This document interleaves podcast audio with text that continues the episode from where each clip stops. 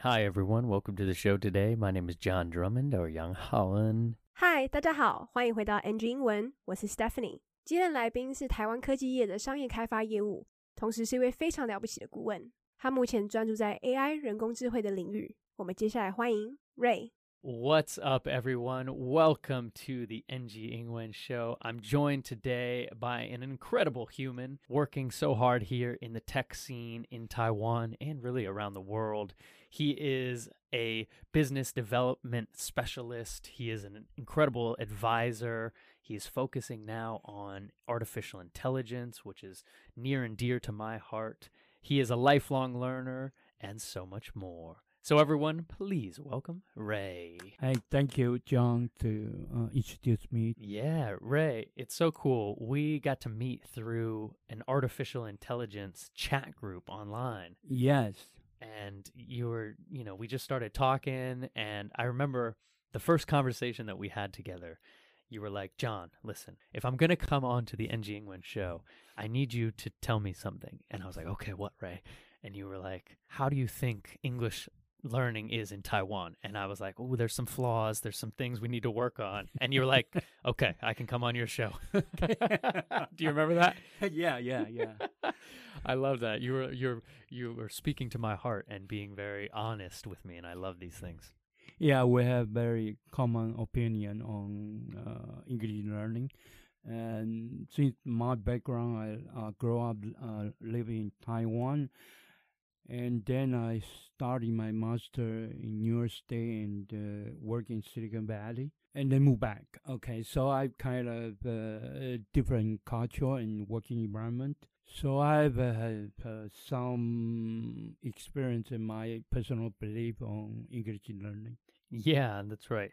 So today I was thinking we could focus a little bit on your work, but also kind of these English AI study groups that you are hosting and working so much on here in Taiwan. Could you share a little bit about that? I graduated from the National Tsinghua University in Hsinchu. Uh, my major is double E. At the moment, not really uh, very booming like today in Taiwan.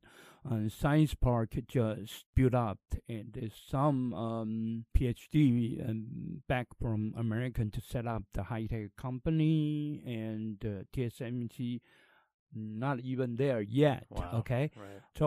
I moved back to Taipei and worked for Acer. And then I went to American to get my master degree in Syracuse University. And then I just uh, tried to stay in Silicon Valley. You know, that's uh, heaven for high tech. Then after 10 years, maybe more than 10 years, okay, I moved back. And then I moved to the AI the last uh, four years, okay. And the first study group I got from Facebook, and somebody uh, initiated the, the group, and we followed the course uh, from Stanford.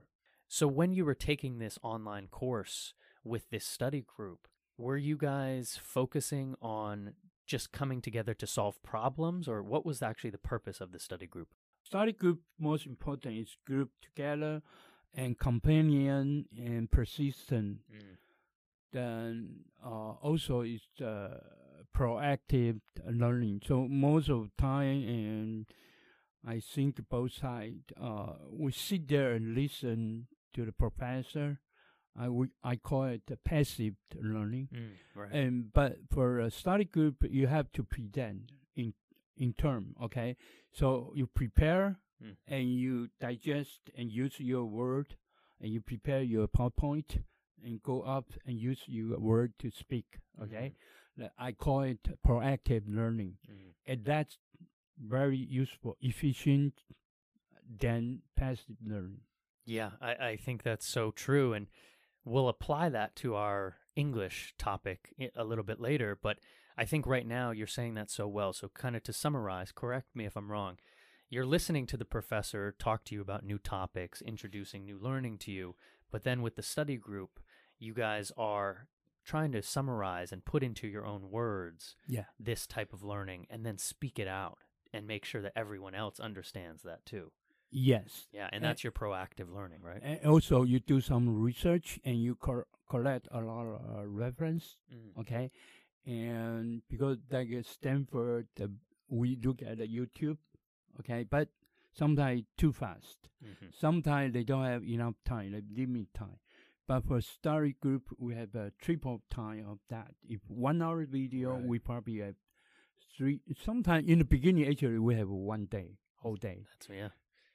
Okay, so uh, for me, okay, I will get a lot of reference and put together for the same subject. So it's more detailed. It's where to come and where to go. Hmm.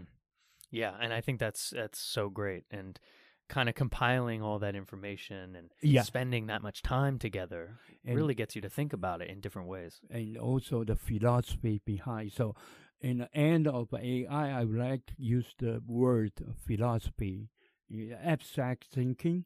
Uh, it's not only uh, like you asked earlier, so what kind of problem you solve, okay? But you don't have philosophy.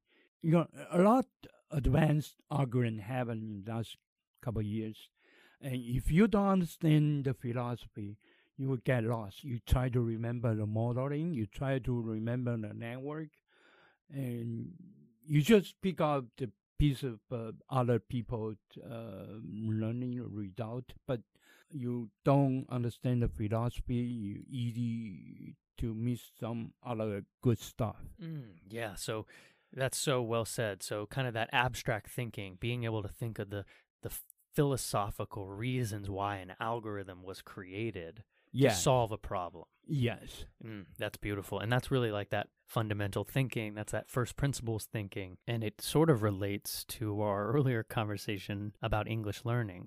John 跟 Ray 是透过网络上的 AI 聊天室认识的。那 Ray 的生长背景大部分是在台湾，他是考硕士那一年才去了纽约，并且在矽谷 Silicon Valley 工作。那后来他回台湾时，也因此在工作环境中遇到了一些文化差异 （cultural differences）。其实我蛮能理解文化差异这一块的，毕竟我是在新加坡出生，然后后来去了加拿大，又回来台湾读台湾的学校，又读了美国的学校，然后后来又去读了台湾大学。所以其实我应该算是文化错乱吧。那其实这种的不适应，我觉得是需要点时间去习惯的。那刚来宾有说，他毕业于清华大学的 Double E 科系，那 Double E 其实就是 Electrical Engineering 电机工程学系。那当时在台湾其实不算流行。那他从新竹毕业之后，他就搬回了台北，去了宏基上班。那接着他去了美国读硕士，也顺利在戏谷工作超过十年。那他是在近四年回到台湾，并且开始接触 AI。那一开始是去找一个读书会 （study group），并且一起上了线上课程。那他跟读书会一起学习的主要目的，就是为了要坚持 （persist） 跟有陪伴 （companionship）。那他们读书会的形式比较像是上课之后需要消化 （process） 这些资料，并且概述 （summarize） 后，用报告的方式让其他人理解。那他觉得这是一个非常有用 （useful） 跟有效率 （efficient） 的学习方式。那他们也需要做一些研究 （research） 跟收集一些参考 （reference）。那他认为其实要用抽象思维 （abstract thinking），也就是所谓的逻辑思维 （logical thinking） 去理解每一个演算法为什么会被创造，跟他们存在的目的是为了解决什么样的问题。 So, are you applying this type of philosophical learning with English now to AI? Yes, of course, uh, very important. Uh, for the journey of my English learning, actually, uh, in the early age, uh, we are kind of try to pass examination, so you kind of remember, memorize. That's not help. Actually, uh, only I get interested about English is before I uh, went to America and I prepared my TOEFL, GRE, uh, the moment we call TOEFL. And then uh, you stack up and you build up. So there's a book called uh, Word Building, English Word Building. Okay, so anything you build up from the very simple. Okay, my vocabulary is very few.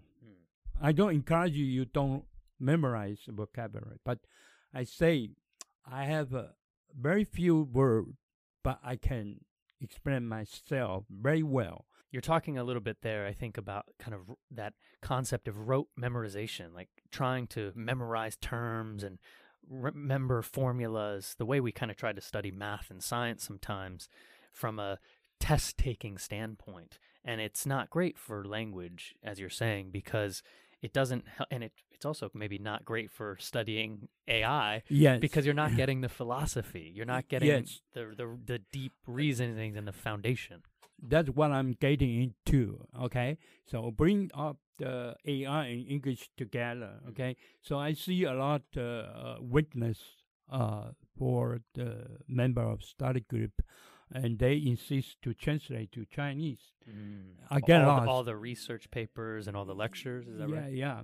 And they get lost eventually, and I get lost too. Okay, but uh, when I uh, present uh, later on uh, reinforcement learning and inverse reinforcement learning, kind of getting harder and harder, deeper and deeper, and they will get lost because they don't. The paper they only use a word, one word.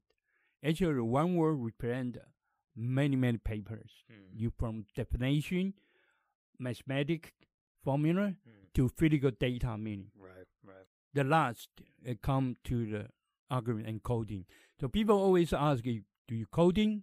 Coding, but coding is important. But if you don't know the philosophy, uh, for the advanced technique like inverse uh, reinforcement learning, they can do a lot advanced uh, behavior or action. Uh, when you re- read the paper, I'm sure you cannot understand at all. The point is build up like like a building block. Mm. Okay. Legos. the research paper is the build up or stack up. Okay, right, they right. they are uh, one idea built up upon the other idea. They are not from the ground zero. So sometimes if if we start in one paper, you don't understand, we go back the reference to see the previous one. Mm. So that reverse way. Got Uh, it, got it. The forward way, you build up the building block, and one by one, then you see the idea, how you solve the problem, and how you make action. Okay, Yeah. but the other way, reverse. If you want to understand, you have reverse way. You can't see the previous uh, reference paper. That's great. Yeah, and and we might say in English right there like reverse engineering. You know, and and you're using that almost in the concept with your English. You're saying, "Hey, friends, like my study group, hey, let's not use Chinese because when we need to go back and look at those old reference papers, they're going to be in English." Yeah, mm-hmm. And so the more you guys are studying in English and reading papers in English, the easier it might be to go back and look at those other papers and how to think in that way and how to talk to each other in those concepts. yes, Use the language. Yeah. So you need to be taking in all of that in English, researching it English, and then you created the way to present to each other in English. Is that right? yeah, uh, yeah. you're getting the full spectrum of of language right there, right? You're getting the input, you're getting the reinforcement, and then you're getting it through your output. Yeah, and for learning English, can I say something? Yeah, please do. Okay, so I'm kind of uh, object to the convention, the tutorial book, uh, kind of teach you how you remember the vocabulary. This was our f- this uh, was our first conversation yes. on the phone, and you were like, yeah, I have to address. yeah, you were like, listen, do you like to use these grammar books and try to memorize it? And I was like, no, I don't believe in that. And you're like, No. okay, yeah, I don't believe that. That will block your uh, brain and damage your network. Okay. Mm. and because English you have to go straight and speak because the way uh, they express is very straightforward. And if you go to your brain and you convert, you kind of delay your thinking and you kind of uh, uh, block the way you're learning uh, English. That's totally not recommended. Mm, yeah. So, what's some better ways you recommend? Taking your AI study group, for example, what do you recommend to people here on NG Ingwen that might be a more efficient way to learn? Uh, like I said earlier, build up. Okay, you stack up. You learn the very simple word first, and you use the word to speak, and to learn the next complicated vocabulary. Mm, yeah. So, using that new vocabulary that you learn to almost learn the new rules using the Yeah. language and then be able to apply. And it's just like mathematics that way. You think about basic arithmetic. Yeah. one plus one, and then you can do one times one, you know, and then you can stack, and then you're doing algebra, and then trigonometry, and then Yeah, yes, that's and correct. but if you don't understand how to do Yeah, one plus one, you can't do any of that in the future. most important, you will make uh, English learning very easy and very interesting. Mm, yeah, yeah, and I think that's it's great advice, and something we stress on this show too is is trying to figure out better ways to learn. 在来宾早期的英文学习过程当中，其实大部分为了考试的关系，所以他会去背 memorize 很多英文，但他觉得其实并没有帮助，是一直到他要考硕士的时候，为了准备 GRE 才开始对英文感到兴趣。那跟大家科普一下 ，GRE 就是硕士以上需要的入学考试，等同于考大学的时候需要的 SAT。那如果以台湾体制的话，就是只考跟联考。那其实来宾有意识到，他并没有太多的英文词汇。但他也不是鼓励大家不用去背单字，而是想要表达，他就算没有很多单字可以用，也可以很清楚的表达自己。那就像 John 说的，他认为 AI 跟学习语言是一样的，需要去理解它背后的含义。那像 Ray 的读书会当中，有一些人会想要把资料翻成中文，但因为他们不懂它背后的含义，所以如果日后他们回去看的时候，会非常的困惑。那像 John 说的，Ray 其实是在用 reverse engineering 反向工程或是逆向工程的方式去学习英文。其实这种方式就是用回推的去理解它背后的原因。那来宾认为他很不喜欢那种背文法、背单字的那一套，所以他认识 John 的时候就有问他对于这件事情的看法。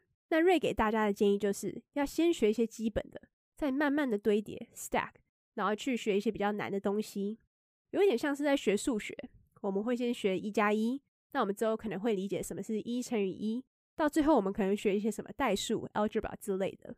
我们的频道其实一直很鼓励我们找到更好的学习方式。那其实像我最常听到的学习方式，而且最有效的就是，如果你想要学哪个语言，那去找会说这个语言的人交往，或是约会，或是当个朋友吧。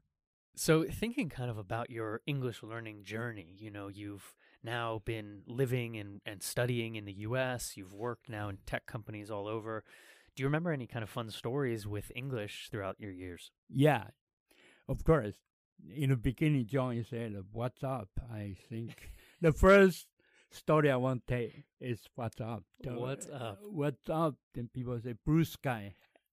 Yes, that's a good one to learn, actually. Yeah, like if you take it literally, what is up? It's like, oh, right now the roof, uh, and, the and, and I, uh, first day I visited my school, I, I went to the international student office, Mm. and we have a, a undergraduate teacher for the foreign practice. The first thing he tell me is she teach me is uh, catch up. I said what catch up? I want to catch up what fish. No, catch up is the sauce, the tomato sauce. sauce, right? That's it. yeah, and the third thing I want to talk is about bleach. I want to wash my clothes, and I always uh, very sweaty and get uh, color, and I, I want to bleach. Okay, so I go to supermarket to buy bleach. Bleach. Uh-huh. Oh, terrible! It burned my clothes. I say what? I asked my my my my English uh, uh, lecturer and say, "What is bleach going on?" He said, "No, that's not bleach for clothes. That's bleach for flow." Yeah, that's for like killing all bacteria on like in your bathroom bleach. yes, Yeah, you were looking it's for not not clothes bleach. not yeah safe bleach for your clothing. Oh wow, yeah, wow. I'm glad you didn't like pour that on your hands or something. You know, no, I put.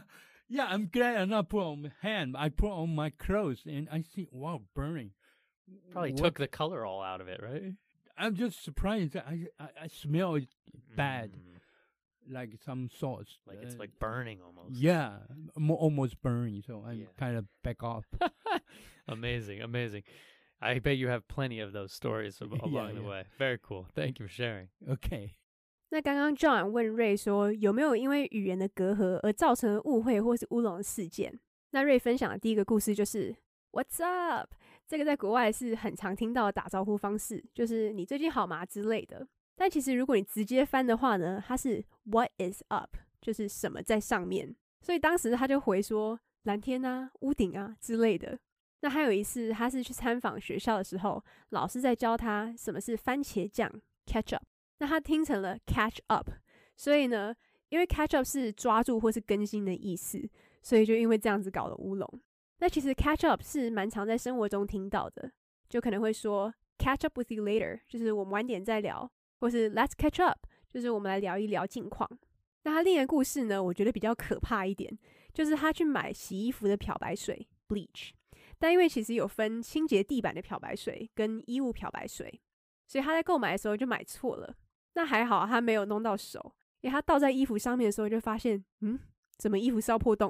What do you see in terms of your predictions for where AI can go? Do you see any any trends emerging? Yes, of course. Uh, there's one branch uh, of AI, but uh, they reside in psychology department. Um, mm. There's one guy in NYU, Gary Marcus, and they call it neurosymbolic.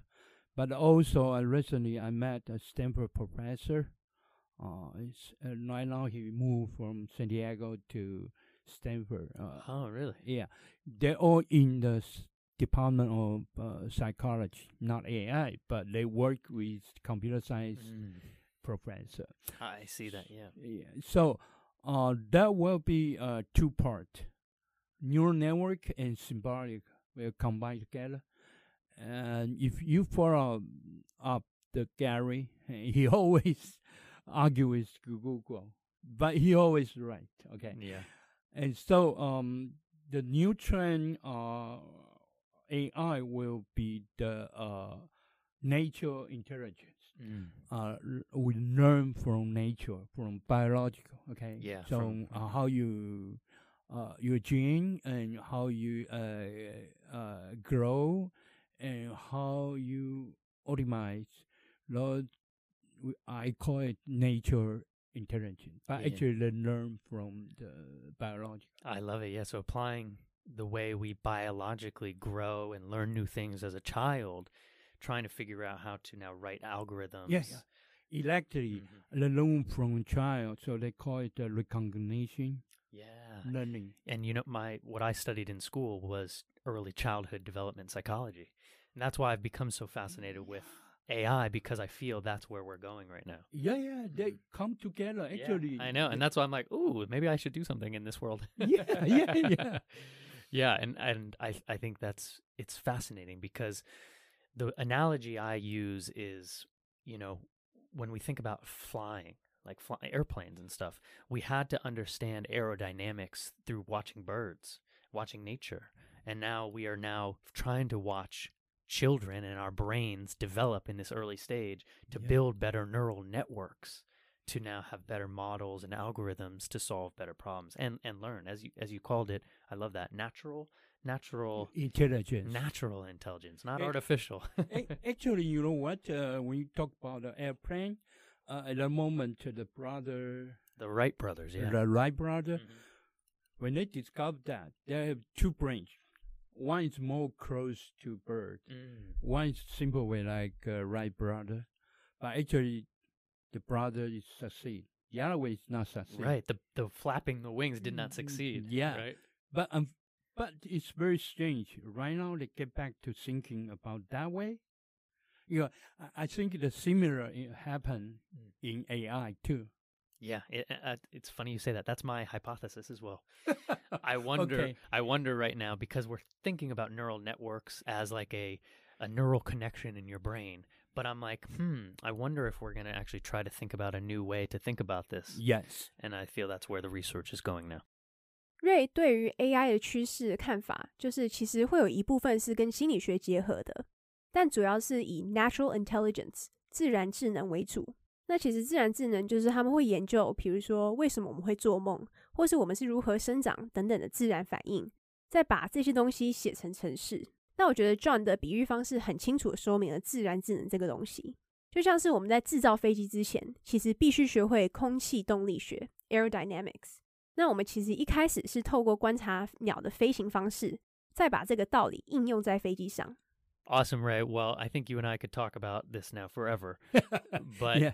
I, yeah, yeah. I was hoping we could kind of end the show with if you could go back and talk to a younger Ray, would there be any advice you give yourself about English learning, artificial intelligence, anything? Wow. That's very emotional. Um, I would tell um, my younger Ray, say, you know, go pursue your dream and don't be afraid or don't be blocked by any reality. Mm, don't be blocked by any reality. Go for your dreams. It's Yeah. beautiful. That's very deep. I love it. Very applicable. 他会给年轻的自己的建议就是去追寻你的梦想，并且别被现实 reality 阻挡或因此而害怕哦。那我们就谢谢今天的来宾 Ray。 Awesome, right? Well, where could people reach out to you? Maybe if they have any questions about artificial intelligence or English learning or anything like that. Okay. Uh, my email is r a y k u o eighty eight at gmail.com. Beautiful. Yeah, so feel free to reach out to Ray if you have any questions about English learning, about artificial intelligence, about anything tech related. He is an interesting man. Thank you for joining us on the show, my friend. It's uh, it's great to hear your journey, and we will talk to you next time. Okay. Thank you, John, to invite me here. I very enjoyed the talking. Yeah, absolutely. All right, everyone. Well, don't forget to follow along with us on all the social media. You can search NG Ingwen or you can find me, John Drummond89, on all the social media. All right, everyone. Keep learning. Stay curious. Bye now. Bye. All right. Well, that is our NG Ingwen show for today. We hope everyone enjoyed listening to that. You can connect with us on Facebook, Instagram, YouTube, and now Spotify. You can search NG Ingwen or you can search on IG NG English ICRT. And don't forget to tune in every Wednesday morning from 6:30 to 7 and Wednesday night from 9 to 9:30. We'll catch you on the next episode. Bye bye.